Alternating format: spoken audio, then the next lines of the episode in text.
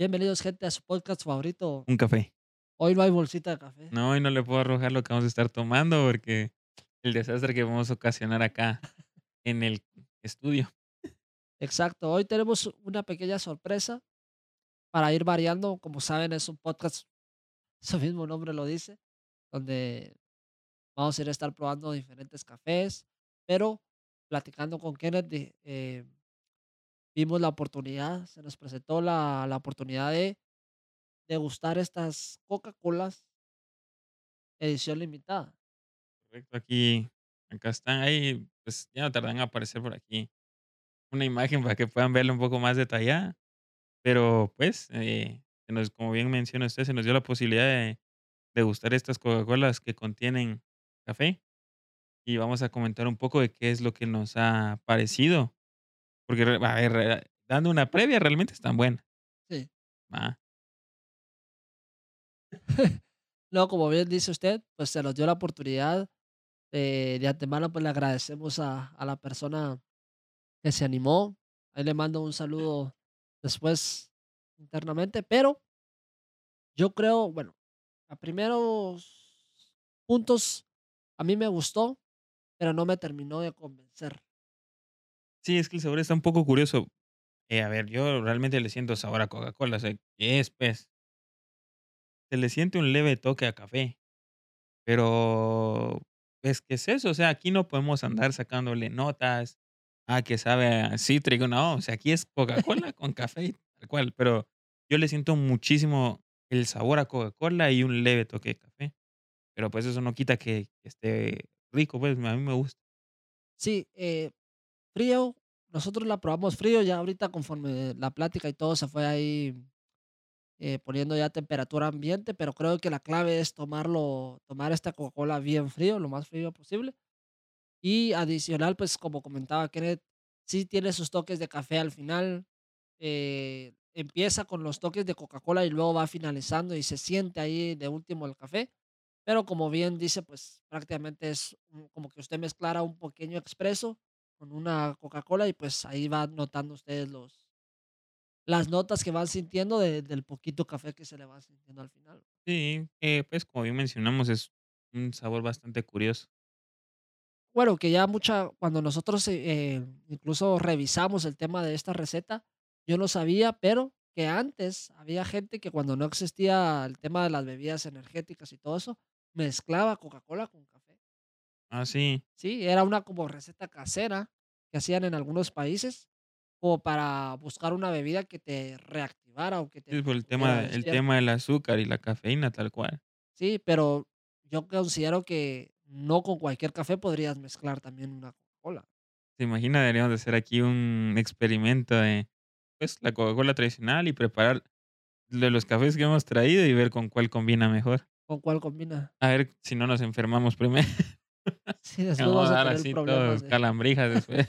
como en el curso de catación que le decían a uno que no era bueno tomar tanto, Sí, se le aceleraba a uno el corazón. sí, uno puede tener problemas, pues, por eso que uno cuando degusta, o sea, o cuando cata bien, tiene que escupir. Es que da pena, yo me recuerdo que en, el curso todo el mundo es casi y No, pero escupir. unos que y hay que decirlo, y el, lo mirarán en el podcast. Había uno que hasta ruidos para escupir así. Sí. Sí. Pero bueno, ya le, vamos a ver si les podemos ir trayendo otros productos relacionados al café, no solo siempre la bolsita.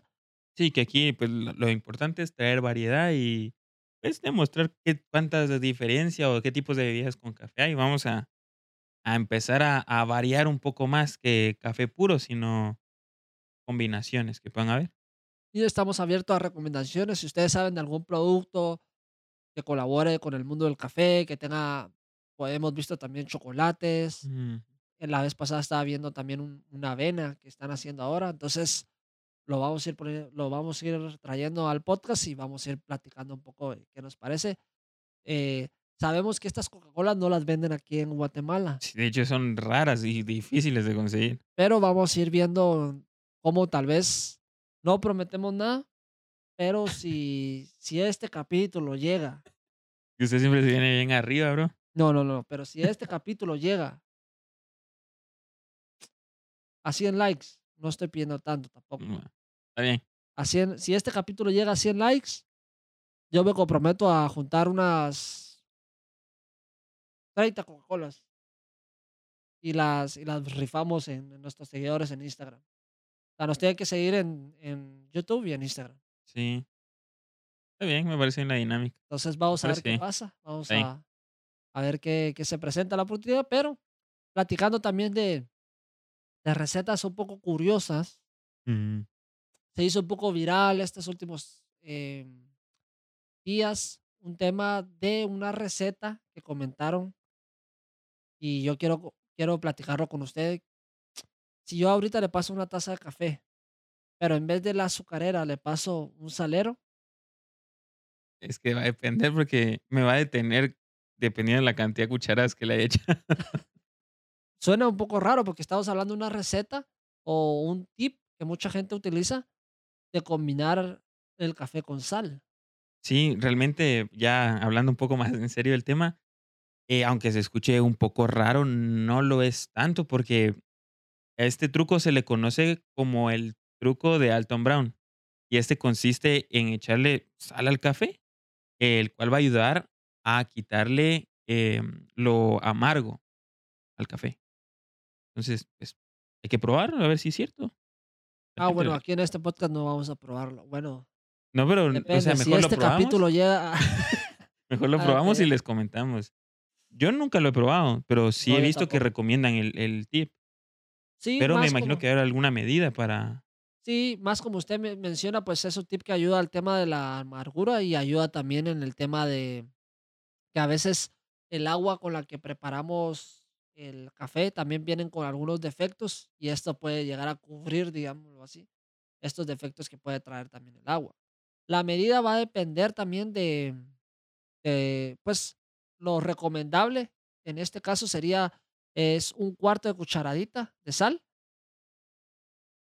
por 6, em, cucharadas de de café, pero también hay que hacer la observación que no es cualquier café. Sí, eso también es cierto, es muy importante, eh, comentarlo porque eh, bueno, o sea, sí se usar con cualquier café, pero se ve más empleado en los que son de categoría robusta.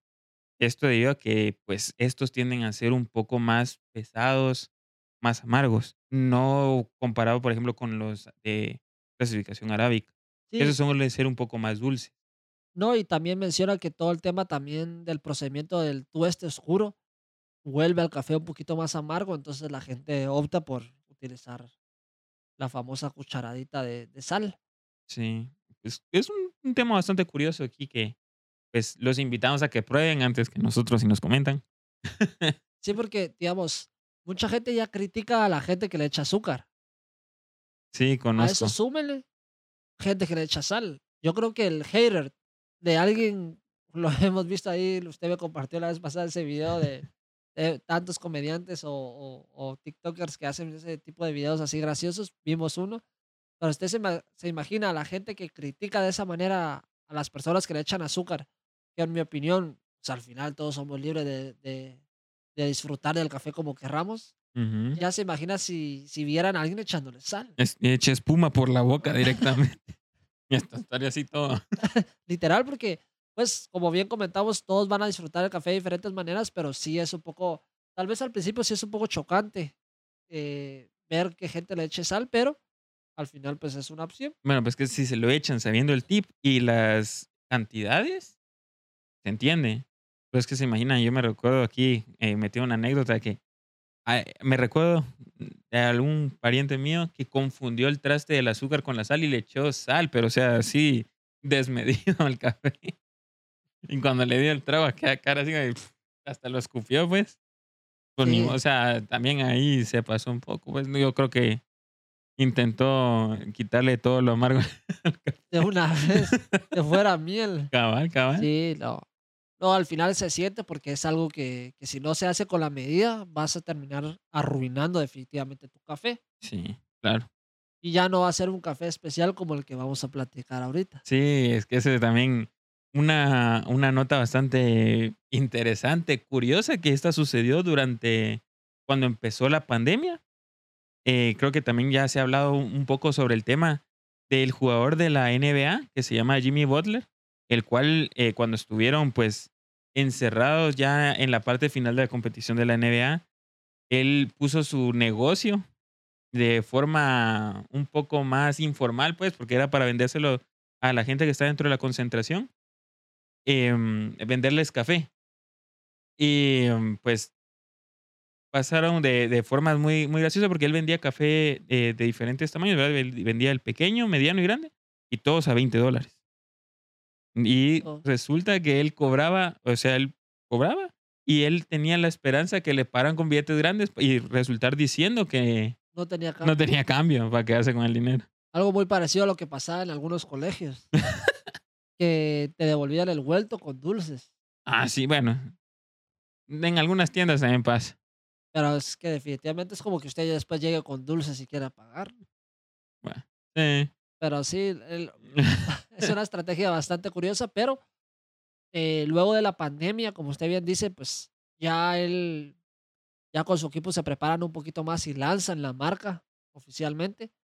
Y aquí es donde viene algo muy interesante y por eso lo, lo vamos a platicar en el podcast de lo muy bien trabajada que está la marca. Sí, sí, y que eso ya lo habíamos mencionado antes, con un café de aquí de Guatemala.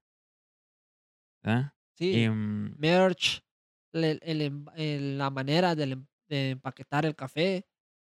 Definitivamente, si usted me trae un café de, de estas características, ¿cómo no voy a pensar yo que es un café de especialidad? Porque precisamente a raíz de ya él interesarse un poquito más en el mundo del café, decide sacar esta marca, la Big Face, centrado en el tema pues del café de especialidad. Incluso estuvo presente en la última, en la última presentación de cafés de especialidad en Estados Unidos, junto con unos de Guatemala, que no está de más mencionarlo, correcto. en esta feria de, de cafés y mucha gente se llevó notas muy positivas del café de este jugador. Sí, y él pues eh, destaca que obviamente su principal objetivo es tener café de especialidad, los cuales él obtiene de países que son bastante fuertes en el tema de relación café. Y por mencionar algunos, tiene café de Etiopía, café de Kenia y de Colombia. Entonces, hay potencia de café ahí. Vaya, si no, y adicional, algo muy curioso que cuando nosotros empezamos a ver sus cafés, es que eh, hay información limitada. o sea, no podemos saber al 100% de dónde vienen cierta, ciertos ingredientes extras del café. Sí, o sea, lo único que se sabe es de que él pues tiende a, o ellos como empresa más bien, tienden a, a mezclar café para dar diferentes sabores, ¿verdad? O sea, y, pero esas son las cosas que uno ya no sabe. Con sus con- dónde más? Sí, y al final también lo hace un poco especial. Y es lo que hablamos de trabajar una marca de café. Y, y yo se lo comentaba a Kenneth. Un café de especialidad no puede venir únicamente en una bolsa o en un frasco que yo le diga, mire, pruébelo y va a ver que definitivamente es un café de especialidad. Sino al final vivimos en un mundo visual. Sí, Y lo que vende es el marketing, la presentación. Ya sabemos el tema de, de lo que le encanta a la gente tomarle la foto, subirlo, presumirlo en las redes sociales. Entonces, yo creo que él está trabajando muy bien su marca porque está, o sea, está potenciando el café de especialidad, pero también potencia su imagen. Y a- eso está haciendo un match muy, muy notorio en el mundo del café de especialidad porque cuando vemos las bolsitas, realmente la presentación de él resalta. sí, no, y aparte que, o sea, cuando usted compra el café de él, no solo viene, por ejemplo, en las bolsas, digamos, pues normales en las que viene el café, sino adicional a eso, viene en un estuche, pues pareciera que son metálicos. Sí, para proteger de mejor Entonces manera. viene protegida la bolsa. Y a ese plus, obviamente, ya da mucho que hablar del café y- y en buen aspecto, pues. A eso sumémosle que incluso hasta tiene merch oficial de la marca. Sí, sí, tiene gorras, suéteres. Tan Si mal no recuerdo, también vimos playeras. Échenles un ojo. Hay que ver, o sea, esas hay que mandarlas a traer. No hay nada oficial acá. Pero están bastante curiosas. Tendremos algún día el café de, de especialidad de él aquí en el podcast. Seguimos esperándole Travis, así que hay que ver. Vamos a esperar. Quedan las posibilidades. Queda la- Vamos a ver, vamos a hacer todo lo posible con sus contactos de Estados Unidos. vamos a pedir un préstamo. para- Y no, pues, si es lo que hay. Pero hablando de dinero, Yo me atrevería a decir que estas últimas, bueno, sí, esta última semana en Guatemala, Guatemala levantó la mano. Sí, hubo un Creo yo que hubo mucha gente, increíble. hubo mucha gente que tenía la iniciativa de reactivar la economía en Guatemala, Sí, sí. de definitivamente aportar, porque ya me imagino que se lo iban a gastar. Pues resulta ser que se lanza una dinámica muy curiosa del famoso youtuber MrBeast. Vaya, si no es conocido. Fácil, ¿no? Y que yo creo que, es más, aquí podríamos cortar el episodio y ya todo el mundo sabe que- de qué es lo que vamos a hablar. Exacto. Esa es la potencia de MrBeast. Pero eh, lanzó, pues, por celebración de su cumpleaños, si no estoy mal, Así es. una dinámica donde iba a regalar 50 mil dólares. Ujú. Y a cinco seguidores de Instagram le iba a dar eh, 10 mil a cada uno. Y al final yo creo que paró regalándole a más seguidores. Sí, regaló a más. Porque precisamente, pues, la dinámica era, pues, ahí cumplir unas, unos requisitos en Instagram. Y si él te escogía, pues, ibas a ser el ganador de 10 mil dólares eh, que él le iba a regalar, pues, por, por esta dinámica. Lo curioso fue que, digamos, como lo hizo a nivel mundial, Ujú. eh, exceptuando en Nueva York, mucha gente pues de Guatemala participó y se empezó a formar ahí ciertos comentarios que mucha gente decía, bueno, ¿qué tan probable es que un guatemalteco gane este, este premio? ¿Ves que las probabilidades están? O sea, ¿quién quita que... pues, a ver, yo le soy honesto, yo no participé. No sé, yo, yo soy bien apenado. Miren y- que y- necesitamos una, necesitamos equipo. Sí, sí, la verdad es que los 10 mil dólares nos hubiera hubieran caído pero de perlas, pero pues no, no sé, yo no me gusta andar en ese tipo de dinámicas. Usted creo que fue el que me dijo que, que toda esa gente mejor se debería poner a trabajar. Sí, yo se lo así se imagina.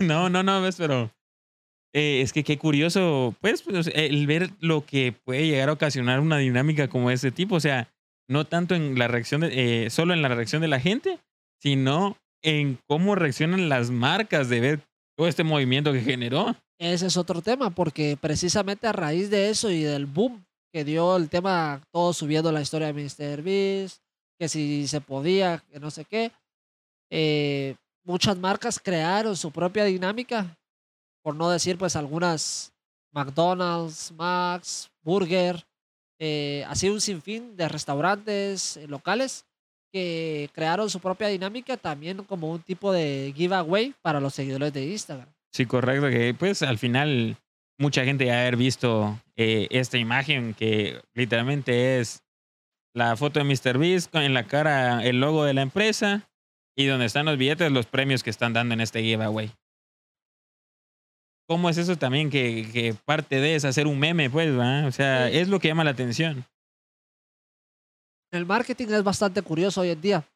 A ver qué día tenemos la oportunidad de invitar a, algún estudiante porque es, a mí me- lo que me impresiona es ver cómo a veces el marketing funciona en hacer algo tan feo que la gente se ría de eso y que al final pues lo compartan y llegue usted a mucha, a- mucha más gente. Mire cómo funciona TikTok. Por ejemplo, eh, cuando estuvo en intendencia este, el meme de los perritos que bailaban, eh, que ponían, por ejemplo, mi jefe dice, ¿cómo vamos a llegar a tanta gente con- poniendo la publicidad, los perritos que bailaban? Y, y esos videos tenían, pero Millones. millones de visualizaciones, era un escándalo. Sí, es, es como un fenómeno en que entre más feo hagan la campaña o el video o la imagen, más gente lo va a ver. Es, es curioso, pero bueno. Nos, lo platicamos aquí porque al final, pues lo de MrBeast fue tendencia también en Guatemala. Mucha gente se burló de la gente que participó también. Pero sin ir tan lejos, no sé si yo, yo leí un tweet que comentaba que habían dos personas, dos mexicanos que habían ganado. Al final alguien de Y- Latinoamérica, entonces. Ajá, entonces decían que, que les iba a cambiar la vida porque era una cantidad de dinero significativa, otros decían que no, pues al final es un regalo bastante grande. Y lo curioso de esta dinámica al final es ver cómo también la gente, así que por dinero y por, por este tipo de premios, cómo no iba a participar. Sí, es que, o sea, ya pues trasladándolo a- o convirtiéndolo a nuestras monedas, pues. Es que era un montón de dinero, o sea, Sí, puede ¿qué hace uno? carro. ¿qué hace uno con tanto dinero? ¿Usted quería? Yo, ah, yo ahorita tengo una compra algo imprudente que, que quiero hacer, pero voy a, usar- voy a utilizar la excusa que ya soy creador de contenido. Ah, sí, Entonces va a ser un Borja Escalona. Va a ser un Borja Escalona. Voy a llegar a la tienda y mire, Ya no tardé en enviarme a su representante Mire. a andarlo mencionando. ya estamos ahí trabajando en una colaboración que, que pues se dio de manera espontánea. Ya me pidieron en una foto. Entonces ¿Otra? realmente, no, Ah, la, la- la de la, de sí, la vez pasada. Pero realmente sí vale la pena, en que sí me puedo considerar ya. Eso sería algo muy interesante. Y lo vamos a platicar en otro episodio porque ya estamos alargando este, pero ¿en qué momento se vuelve uno creador de contenido? Desde que empieza a crear contenido. Es que aparte de que usted sea... De los seguidores. Sí, usted, usted está creando contenido porque al final, cuando usted empieza, no va a tener seguidores, Eso es cierto. pero está creando contenido. Y aparte es cuando ya uno se hace conocido y ya pueden entrar en diferentes subcategorías, pero eso ya es otro tema. Ya es otro tema, pero coméntenos, ustedes participaron en, la dinámica de MrBeast, están participando en otra. Van a sí, participar en el de las Coca-Colas. Sí. Lleguen a 100 likes. 100 likes en el video y conseguimos las Coca-Colas para los seguidores. Vamos a empezar a, vamos a empezar a trabajar en nuestra imagen de, de Mr. Beast con las con las, las. ¿Cuántas Coca-Colas dijo? 30. 30 Coca-Colas. Eh, ahí vamos a poner la dinámica, a ver si se da. Muchas gracias, gente, por el acompañarnos en el capítulo de hoy. Ya saben que nos pueden escuchar en Spotify, Apple Podcast, Amazon, Google, Pod- Podcast Sí, y nos pueden seguir en Instagram y en TikTok. correcto. Eh, suscríbanse en YouTube, activen la campanita para que les notifique cada vez que subimos contenido. Esperamos que les haya gustado el episodio y gente, muchas gracias. Esto es Un Café. Nos vemos.